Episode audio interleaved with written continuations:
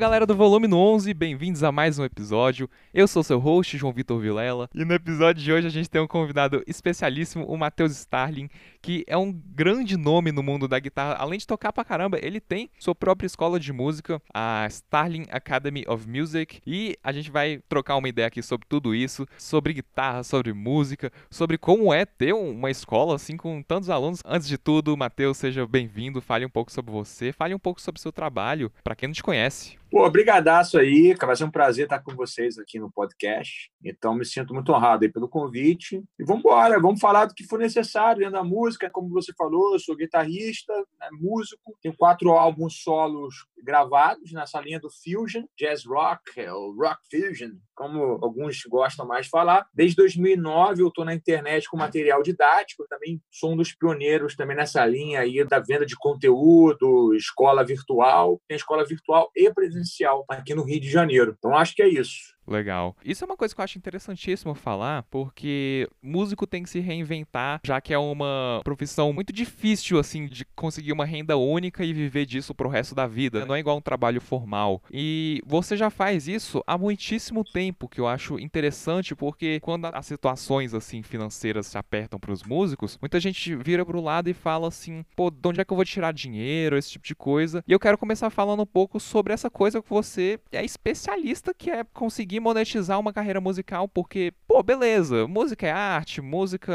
tem todas essas coisas positivas e, e tudo mais. Até tem, mas querendo ou não, você tem que achar um jeito de monetizar isso para viver de música. Uhum. Conta um pouco sobre como foi essa sacada de você conseguir monetizar a música e se tornar também um empresário, consequentemente. Então, vamos lá. Comecei tocando metal, cara, com meus 12, 13 anos, foi o primeiro estilo que eu comecei a tocar. E eu tô falando isso porque agora, na hora do almoço, a minha esposa tava mudando de canal, aí tava lá assim, Guitar Center Session. Eu falei, não, põe lá, põe lá. Aí tava uma entrevista com Dave Mustaine, do Megadeth, e onde ele fala um pouco, eles tocam, né, cara? Era um vídeo já mais antigo, devia, deve ter uns 15 anos, mais ou menos. Mas assim, cara, eu, eu parei para ver Megadeth, uma das bandas que eu mais ouvi na minha adolescência, Metallica, Megadeth, Creator, até bandas mais pesadas. Ele falou algo, cara, que vai totalmente em encontro ao que a gente está falando aqui agora. Ele estava falando que ele era filho de empregada e tal, a mãe dele lutou muito, sempre trabalhou muito. Ele falou o seguinte, cara, eu sempre fui um músico que sempre trabalhou muito, diferentemente do que as pessoas pensam de que é o artista tem que ficar esperando alguma coisa acontecer, alguém chamar. Cara, olha só, isso que ele falou é lógico e óbvio para quem tem uma banda com 30, 40 anos de carreira. Metallica, Megadeth, qualquer outra banda que dura ao longo do tempo, só dura porque existe uma mentalidade empreendedora por trás.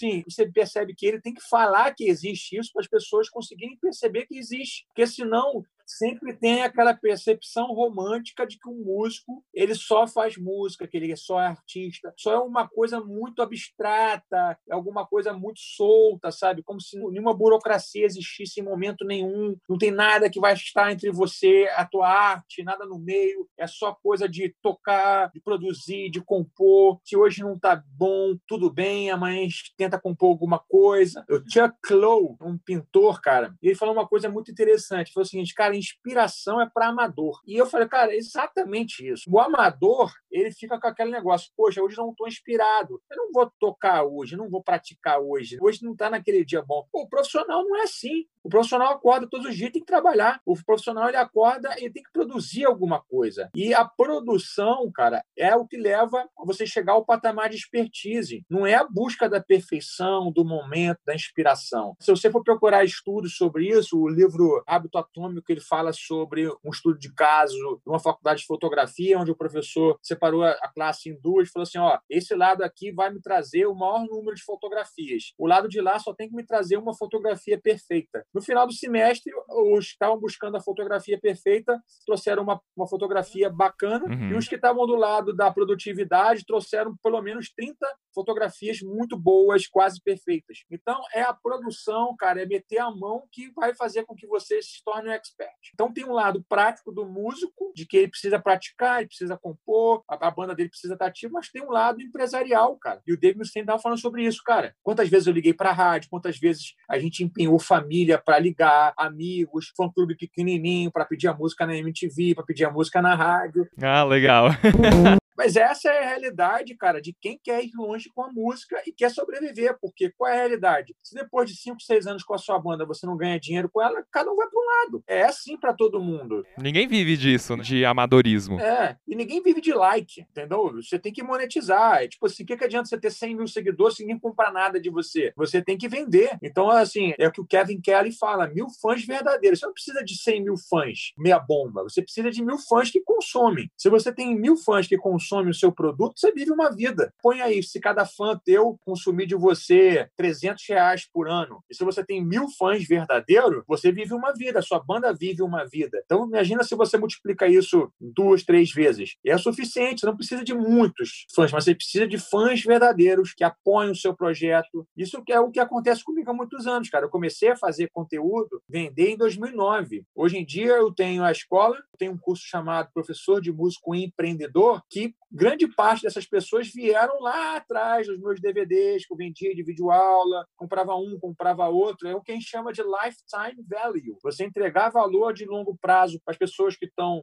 consumindo o que você faz. Então, essa é a visão. Eu sei que não é romântica, ninguém entra na música por causa disso, ninguém entra na música pensando nisso, e nem tem que ser, mas chega uma hora que você precisa ter essa virada de página, entendeu? Exato. Ninguém entra na música pensando em bater na porta dos outros falando, ei, deem uma olhada no que eu tô fazendo. A gente gostaria que todo mundo tivesse interesse de ir atrás do que a gente faz, mas não é assim que funciona. É, isso aí é um comportamento de uma criança animada, cara, é de achar que o mundo vai parar para prestar atenção no que você está fazendo. E tem muita gente que cresce com essa mentalidade, porque não foi treinado para pensar de outra maneira. A mentalidade, cara, é o que destrói a pessoa ou o que faz com que ela chegue longe. Exato. Porque a briga tá na cabeça, cara. Se você se vê como um cara limitado, se você se vê, ah, isso aqui não é para mim, ah, eu não nasci com esse dom, pô, então é isso que você vai ser. Uhum. A luta tá dentro da sua cabeça. Se você se percebe como alguém que pode adquirir expertises novas, vai te ajudar a alcançar algo que você não tem ainda, coisas que você não faz ainda, ah, isso não é para mim ainda. Ou você pode pensar assim, ah, isso não é para mim, nunca será, porque eu não nasci com esse dom, não me sinto vocacionado para isso. Então, assim, cara, essas crenças limitantes são complicadas. É a questão da mentalidade. Crenças limitantes, sentimentos limitantes, por exemplo, poxa, cara, eu ligo a câmera, eu travo. Pô, isso é uma realidade, pode ser agora, mas você pode treinar, praticar e ligar a câmera e ser fluente, falando, tocando. Por exemplo, eu não nasci, ah, cara, eu sou um comunicador. Meus primeiros vídeos no YouTube eram super devagar, dinâmica. Pô, você vai incorporando o que é necessário para você alcançar seus objetivos, entendeu? E a parte boa é que ninguém vai lembrar desse seu começo que você não era a pessoa mais eloquente do mundo. Não, e também, cara, olha só, se você não começa, você não melhora. Esse é um equívoco. As pessoas buscam perfeccionismo. Não, na hora que tiver perfeito, eu faço. Tá errado. Você tem que começar, cara, quando você já tem o mínimo viável de exposição. Eu costumo falar essa palavra. Pô, tem uma hora que tá uma bosta teu som, cara. Tá tudo bem, não tá na hora de mostrar. Você tem três meses tocando, seis meses, não, não precisa mostrar para ninguém. Mas quando você vira essa chave e fala assim, cara, eu já tenho alguma coisa para mostrar aqui, começa a fazer logo, entendeu? Uhum. Não espera a câmera tá perfeita, o som tá perfeito. Não, porque nesse processo você se desenvolve. E não tem outra maneira de se desenvolver, cara, a não ser fazendo.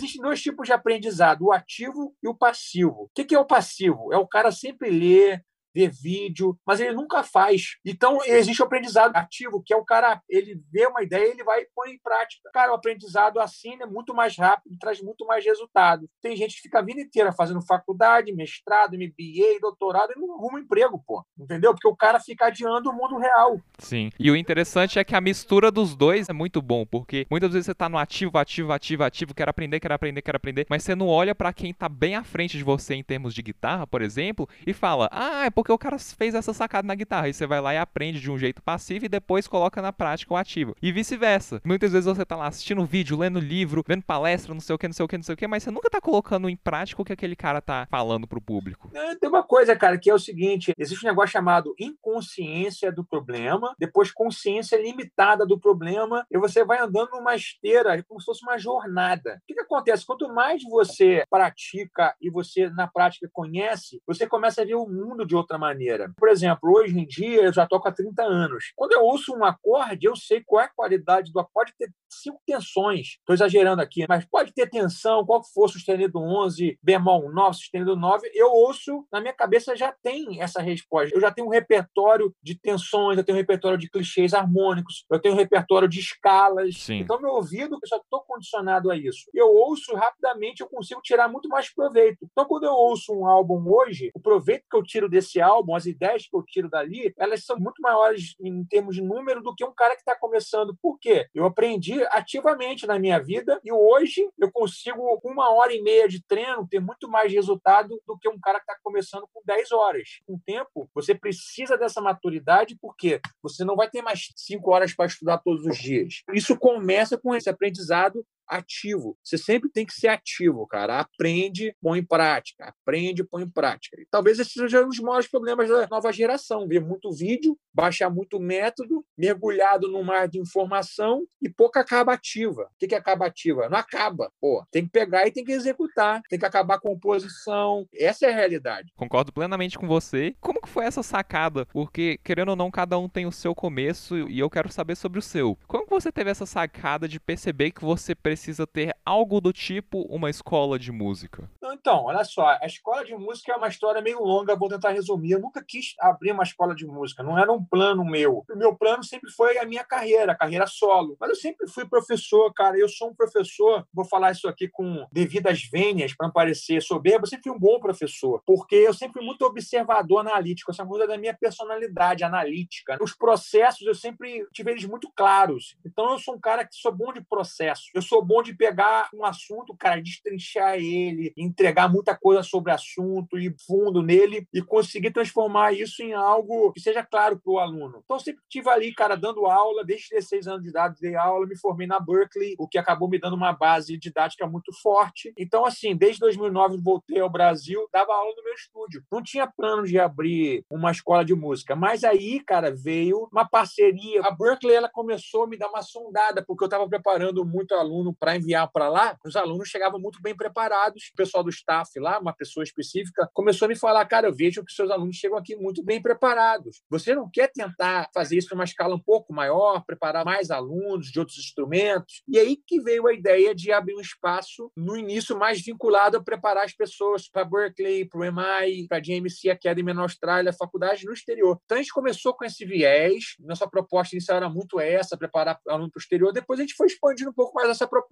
até que hoje em dia nós somos uma escola que tem esse lado de quem quer estudar fora, tem o lado do músico profissional que quer melhorar, mas também tem o lado do músico amador que quer tocar só por prazer, e a gente abraça isso tudo. Então, esse lado da escola não foi uma coisa planejada, mas já estamos há cinco anos com a escola aberta, já passamos de cinco anos. Estamos aí, cara, crescendo, porque tem qualidade, entendeu, cara? A gente faz com muita paixão e com muito processo, sabe? Nada é, ah, vamos dar uma aula aqui, ver o que o aluno quer e vamos dar uma aula. Não, cara, tem processo processo, tem metodologia. Então a galera chega ali para ter aula na virtual ou na presencial, tá tudo apostilado. O cara tem aquela segurança de que ele está estudando uma coisa que já foi pensada. Então, assim, é uma coisa diferenciada realmente no Brasil, onde a imensa maioria das escolas não tem metodologia. Só simplesmente o professor chega ali, pega uma folha e escreve na hora o que ele quer com o aluno. Não que esteja errado isso, mas a gente tenta ir para um patamar além disso, que é profissionalizar tudo, de ponta a ponta.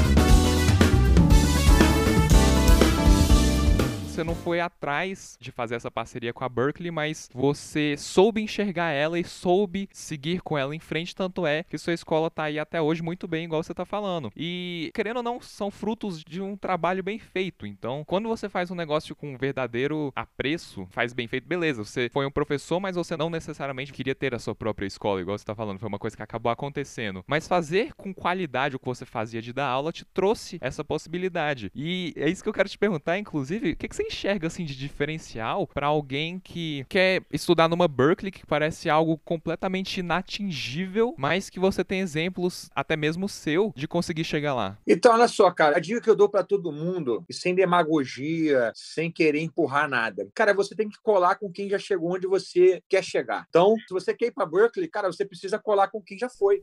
Esse é o básico. Uhum. Eu vejo muita gente assim, cara, se preparando para ir para lá com uma metodologia ou com alguém, cara, que não faz a mínima ideia que, é que seja Berkeley, nunca esteve lá, não sabe o que, que as pessoas estão desejando lá. Então, acho que o primeiro passo é esse, é você procurar alguém que já tenha chegado onde você quer. Cara, isso aí é o básico para tudo na vida. Você sempre precisa modelar quem chegou onde você quer chegar. Você precisa dar ouvidos a quem chegou e já construiu alguma coisa. Então, você precisa manter distância também de quem não chegou, de quem fala sem ter conquistado, entendeu? Receba críticas de quem já passou por esse lugar que você quer chegar. É claro, por isso que, por exemplo, cara, eu não me interesso por nenhum tipo de crítica que alguém possa comentar em qualquer post meu, sabe? Porque não é assim, olha só, vamos lá, vamos botar isso mais claramente. Dificilmente alguém vai escrever algo ali que realmente tenha alguma validade para mim, sabe? Eu vou ser sincero, eu não tenho hater, isso não acontece, é muito raro, e eu não tenho ninguém que fica ali me apurriando.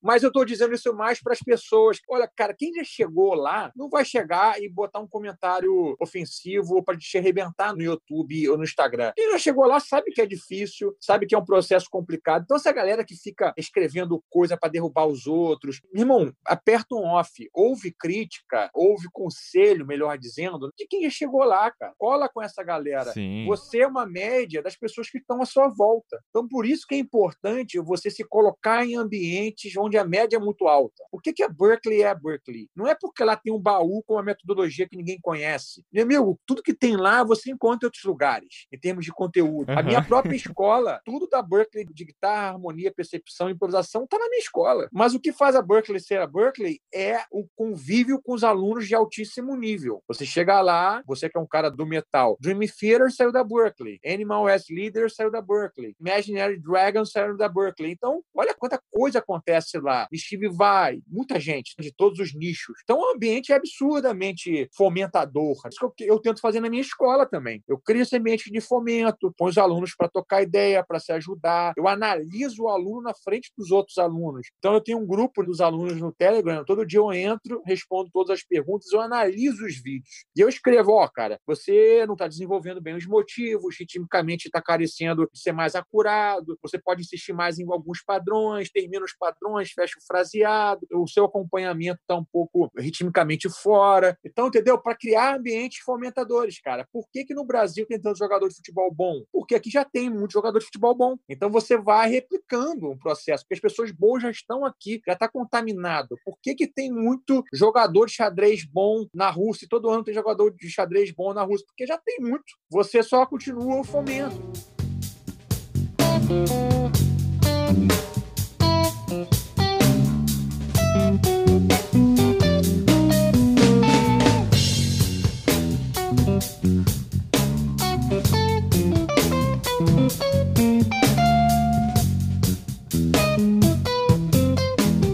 Parece boba essa sua resposta. Hoje em dia, a grande diferença de você julgar esses conservatórios de formas diferentes, todos esses ambientes, é justamente o contexto de que está inserida aquelas pessoas. Se você está numa faculdade de música não tão boa, vão ter bons alunos? Vão ter bons alunos, mas vai ser numa proporção bem menor. Consequentemente, isso vai refletir em você. Então, essa resposta que você está dando, ela é interessante porque é tipo assim, por que que a Berkeley consegue muito mais resultado em termos de histórias de sucesso do que uma faculdade que não tem tanto reconhecimento aqui no Brasil? Porque eles já conseguiram isso no passado. Logo, o ambiente deles é propenso a isso. É, e também, cara, se você for pensar também, no Brasil a gente tem outros problemas que não é somente isso. Que às vezes você tem até um lugar com material humano bom, mas, cara, aqui para uma faculdade implementar uma cadeira nova, uma ideia nova, demora anos. Você vê, cara, a guitarra existe há quase 80 anos e elas mal chegaram nas faculdades brasileiras. A Berkeley tem guitarra desde 1956. Caraca! Então, olha só, olha o atraso que o Brasil está em relação a isso. Então, o Brasil tem esse problema de, às vezes, não ter um quadro bom de professores, não ter um quadro bom de alunos e também não está aberto à questão básica, que é conteúdo. Às vezes também não tem conteúdo. O cara está ali fazendo a faculdade e quer tocar guitarra,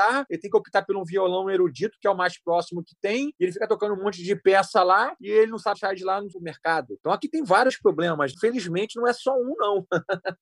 Infelizmente. E, assim, que bom que graças à internet, graças à tecnologia, a gente consegue não ficar tão atrás. Porque o jovem de hoje que está querendo consumir essa informação, se profissionalizar e ter uma maestria, na verdade, no instrumento, ele consegue achar subterfúgios na internet. Cursos e tudo mais. Agora, se não fosse isso, é bem provável que o Brasil não estaria exportando grandes guitarristas como está hoje em dia. Então, é legal você ter falado isso, porque eu vou dar um ponto de vista um pouquinho diferente diferente do seu, tá? Porque olha só, cara, em termos de exportação de instrumentistas, de compositores, cara, o Brasil já foi muito melhor. O Brasil já teve na Meca Mundial por duas décadas, lá em 1960 e 1970. A nossa música ficou conhecida no mundo inteiro. O que, que acontece, cara? Hoje em dia nós temos uma geração, globalmente falando, que tem acesso a muito conteúdo, mas conteúdo infinito sem organização é igual conhecimento zero. Então não adianta ter muito conteúdo. Esse é um outro problema, porque você tem acesso a muito conteúdo, mas você não tem acesso a uma curadoria desse conteúdo. Então, ele não está organizado. Se você não tem uma organização desse conteúdo, ele acaba gerando ansiedade, a pessoa ela fica depressiva porque ela tem acesso a uma pancada de coisa, mas ela não consegue organizar essa cadeia de estudos. Por exemplo, tem uma faculdade, cara, que é da internet, que é uma faculdade gratuita, e ela só usa vídeos do YouTube. Olha só que viagem. Que ela não tem nenhuma aula gravada, ela só usa vídeos que já existem no YouTube. Você não paga nada para fazer a faculdade, você só paga no final para ter o diploma, o certificado se você quiser. Cara, Olha só, a faculdade não tem um vídeo gravado, mas tem alguém fazendo a curadoria. Então tem alguém organizando. De certa forma, ela não tem nada, ela só está organizando para você.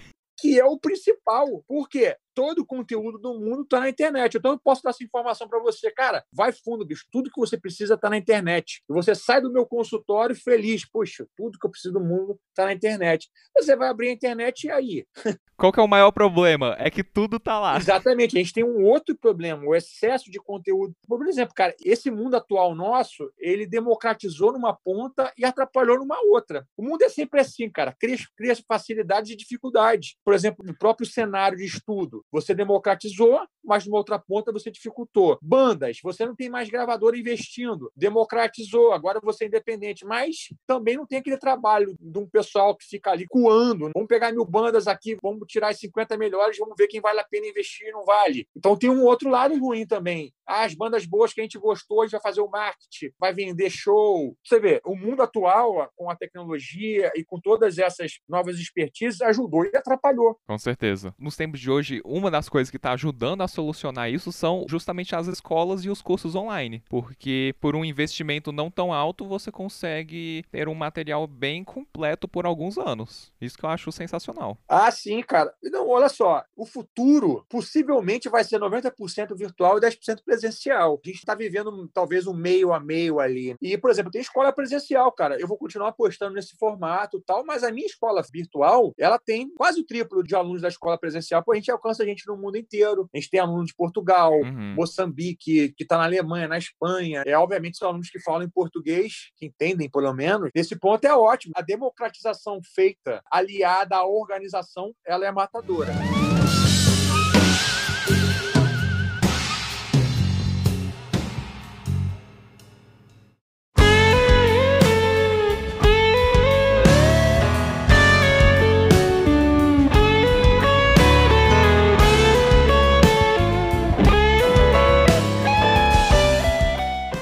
A a gente tá falando bastante sobre esse tópico de como que as pessoas que estão iniciando essa carreira de profissionalizar uma carreira musical, que estão querendo achar os melhores métodos, estão querendo aprender o um instrumento, mas também sobreviver e conseguir ganhar dinheiro com isso. Quando você olha para trás, o que, é que você enxerga assim de coisas que você poderia ter feito diferente que se você tivesse começando hoje, você ia ter muito mais facilidade porque lá atrás você não percebia esse problema? Ó, cara, acho que a única coisa que eu falaria para um eu meu antigo seria eu buscar uma formalização musical mais cedo, sabe? Porque eu fui muito autodidata por muito tempo, estudando sozinho e aquela questão que eu falei no início lá da inconsciência do problema, sabe? Quando você está sozinho, cara, você não tem referência para saber se o que você está fazendo tá bom ou não tá. Você acha que tá bom, pô, pro seu mundo ali, cara, tá tudo certo. Você olha talvez alguns exemplos, um ou dois, mas não tem como você ter um parâmetro melhor, você não tem como ter uma autoavaliação boa, que você ainda tem construção. Então eu uhum. demorei muito, cara, para buscar um estudo, por exemplo, estudar harmonia e percepção. Foi uma coisa que me ajudou muito. Eu só fui estudar com 23 anos, decidi ser músico com 16 anos. Eu já poderia ali com meus 17, 18, começar a estudar de maneira mais organizada, assim, cara, levar uma coisa assim, pô, preciso de uma organização, preciso de direcionamento. Aí eu só fui para Berkeley com 25, 26 anos, cara. Então, assim, chegou lá, eu já tocava profissionalmente desde os 16 anos, tocava bem, de vindo do rock and roll, do metal, tinha experiência de banda pop, banda de baile. Só que eu cheguei lá tomei uma coça, cara. Porque lá os músicos já vinham de um treinamento desde a infância, música na escola, leitura de partitura, conhecimento de harmonia, percepção, e eu tinha um conhecimento limitado sobre isso ainda. Então, tive que correr meio que atrás do tempo perdido, porque fui cabeça dura, porque eu tinha condições financeiras de estudar. Esse não era um problema para mim, era só mesmo uma limitação de mentalidade. Entendi. Eu vim numa família de classe média. Então, assim, meus pais nunca se opuseram a pagar uma aula particular ou uma aula numa escola de música. Na verdade, era a minha cabeça mesmo que eu achava que era desnecessário. Eu tinha aula, por exemplo, de guitarra, mas eu procurava o cara que era fritador, por exemplo. O cara que me passava um monte de lick subia, descia, tal, rápido. Só que, cara,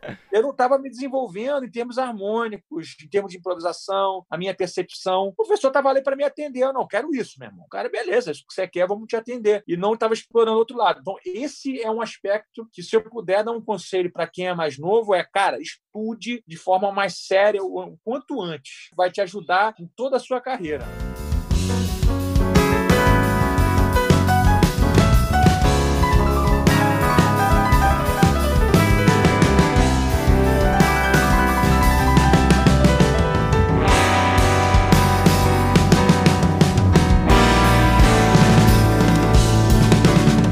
A gente tem que ir atrás de conselhos de pessoas que já conseguiram conquistar o que a gente está atrás. Então, conte para todos nós qual é o processo para conseguir estudar na Berkeley. Olha, cara, posso dar vários níveis de conselho nessa aí. Porque quem quer ir para Berkeley tem que se preparar para ir para lá, porque você tem que fazer uma audição. Através dessa audição, você pode ser aprovado ou não, ou aprovado com uma bolsa. Então, você tem vários níveis de bolsa, de 10% a 100%. Então, o primeiro passo, cara, se preparar. Essa preparação, quem tiver interessado, entre em contato comigo na Starling, a gente faz a preparação tanto presencial quanto no meio virtual. A gente envia alunos para MI, para Berkeley, para JMC todos os anos, pelo menos uns 20 alunos. Então, assim, a gente tem esse trabalho já há muitos anos. Então, esse é um passo. Cara, para quem realmente não é possível mesmo um sonho de estudar no exterior, cara, tem talvez duas ou três faculdades no Brasil aqui, você dá uma boa pesquisada que você consegue fazer música popular, e você consegue tirar alguma coisa de proveito. Tem o Souza Lima em São Paulo, tem uma ou outra faculdade federal, talvez, que você consiga fazer fazer um curso de bom, talvez razoável, bom de música. Às vezes tem um quadro legal de professor. Então, assim, eu não vou dizer para você que talvez seja mil maravilhas, ou talvez até possa ser, eu não estou sabendo. Agora, não necessariamente você precisa fazer faculdade também, cara. Você pode fazer por outros meios, sabe? Eu acho que estudando com quem chegou lá é uma maneira, buscando essa formalização. Não precisa. E o que eu venho percebendo é que o grande tchan, digamos, da faculdade não é o conteúdo, porque o conteúdo você consegue achar em cursos online, em aulas presenciais com ótimos professores, então realmente não é necessário uma faculdade de música. Mas os contatos é algo que eu acredito assim que adiciona muito à carreira de um músico. Você concorda comigo? Então, eu acho que olha só, cara, a questão do networking para a sua carreira pode acontecer, tá? Para mim isso nem foi grandes coisas. Eu não tenho nenhum relacionamento com as pessoas que se formaram comigo lá, estar trabalhando com pessoas de lá. Mas, cara, para mim o grande lance foi tocar com alunos de alto nível. Meu primeiro álbum solo, Kairos, o nome, foi gravado com alunos de lá, cara. Os caras hoje hoje em dia são expoentes aí no mundo, cada um está espalhado no lugar do mundo. Então, isso para mim foi o ponto maior. Agora, essas bandas todas que eu falei, que eu citei lá no início, Dream Theater, Animal as Leaders e etc., pô, se formaram lá. Então, cara, também o Brasil a gente não tem essa tradição de escolas de música muito fortes ao ponto de, cara, olha só quantos projetos bacanas já saíram de lá. Eu não sei nenhum, por exemplo, então, para te citar. Você quer seguir performance tocando. Não vale a pena você fazer licenciatura, isso é um grande erro. O cara vai, faz uma licenciatura, fica quatro anos lá, vendo um monte de filosofia. Tu sai de lá doutrinado, mas não sai tocando, velho, entendeu? Então, assim, não é a faculdade certa. Licenciatura é para quem quer dar aula em escola regular, tipo escola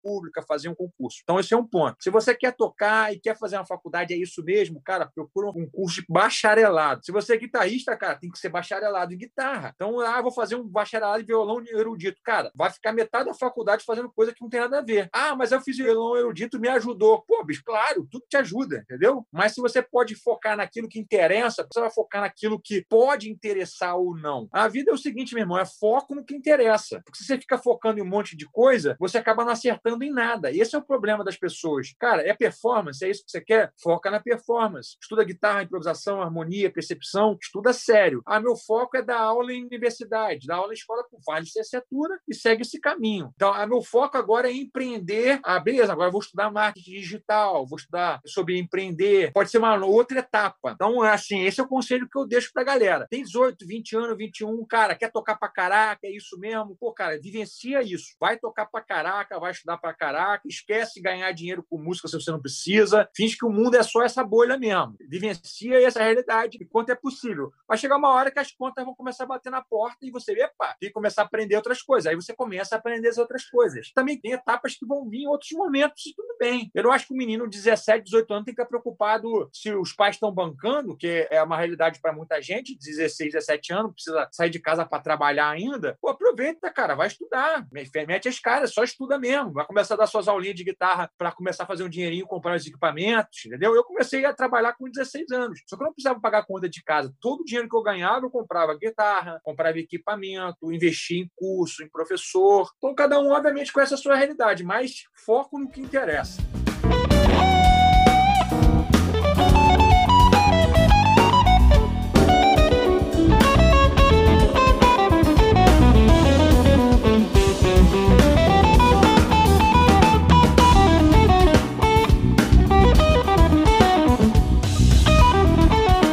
Sensacional. Muito obrigado, Matheus. Esse papo aqui rendeu pra caramba. Espero que você tenha gostado. Eu me amarrei. E deixa aí pra galera as suas redes sociais. Fala o que, que você vai fazer aí pro futuro, o que, as pessoas podem esperar de você pro futuro. Eu que te agradeço. Foi muito bom. Sempre legal trocar ideia, cara. Tanto quando você me chamou, pô, aceitei prontamente, porque eu acho que a proposta é boa, entendeu? Tem muita gente que fala assim: ah, deixa eu ver quantos milhares de seguidores essa pessoa tem. Se não tiver 10 mil, 20 mil, eu não faço. Não, não tenho essa. Se tiver uma proposta bacana, cara, o papo for bom, pra mim tá tudo bem. Eu quero ajudar as pessoas. Então, eu sou muito muito ativo nas mídias sociais, Instagram, YouTube. Minhas mídias são grandes, são muito ativas, eu coloco muito conteúdo. Então, me sigam no Instagram e no YouTube. Instagram, eu tô todos os dias, posto pra caramba lá. Isso para mim é parte do meu trabalho. E meu trabalho é ajudar, cara. Tô ajudando, o tempo inteiro ajudando, ajudando, dando, dando, dando. Quem quiser se tornar aluno meu da escola, seja muito bem-vindo. Você vai ter o melhor tratamento, o melhor conteúdo que tem. Eu te garanto isso e garanto resultados. Já cheguei onde muitos querem chegar. Então, eu sou uma realidade não sou alguém que está prometendo uma coisa que não entregou ainda, que não conquistou ainda. É bem observado. Eu já cheguei lá e continuo cada dia crescendo e chegando em lugares novos. Então, o Instagram é Starling e Matheus, porque alguém já era Matheus Starling lá, tive que botar Starling Matheus. Mas se você digitar Matheus Starling, vai aparecer Matheus primeiro lá. No YouTube é Matheus Starling também. Siga os dois. Show de bola. A gente fica por aqui. Vocês também podem me seguir no Instagram, jvrvilela, jvrvillela, no Instagram do Volume 11, arroba volume Volume 11 ou até mesmo no site volume11.com. Muito obrigado, Matheus. A gente fica por aqui e até o próximo episódio do Volume 11. Abraço! Uh!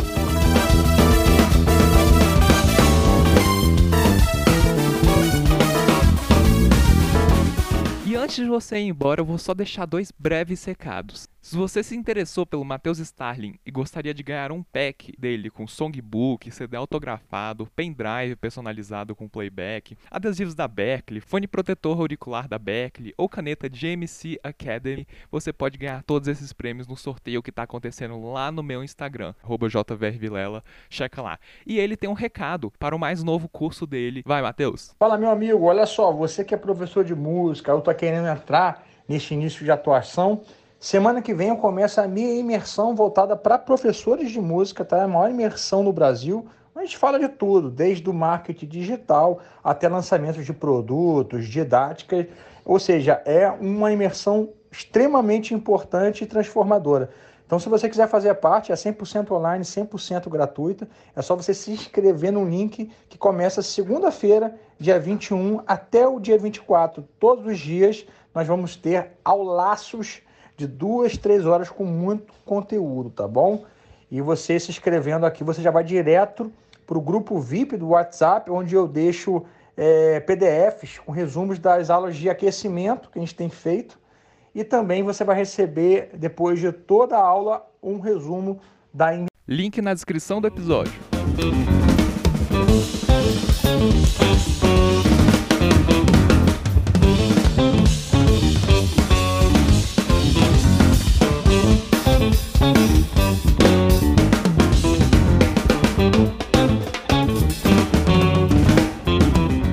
Esse episódio foi editado por mim, João Vitor Vilela, e até a próxima.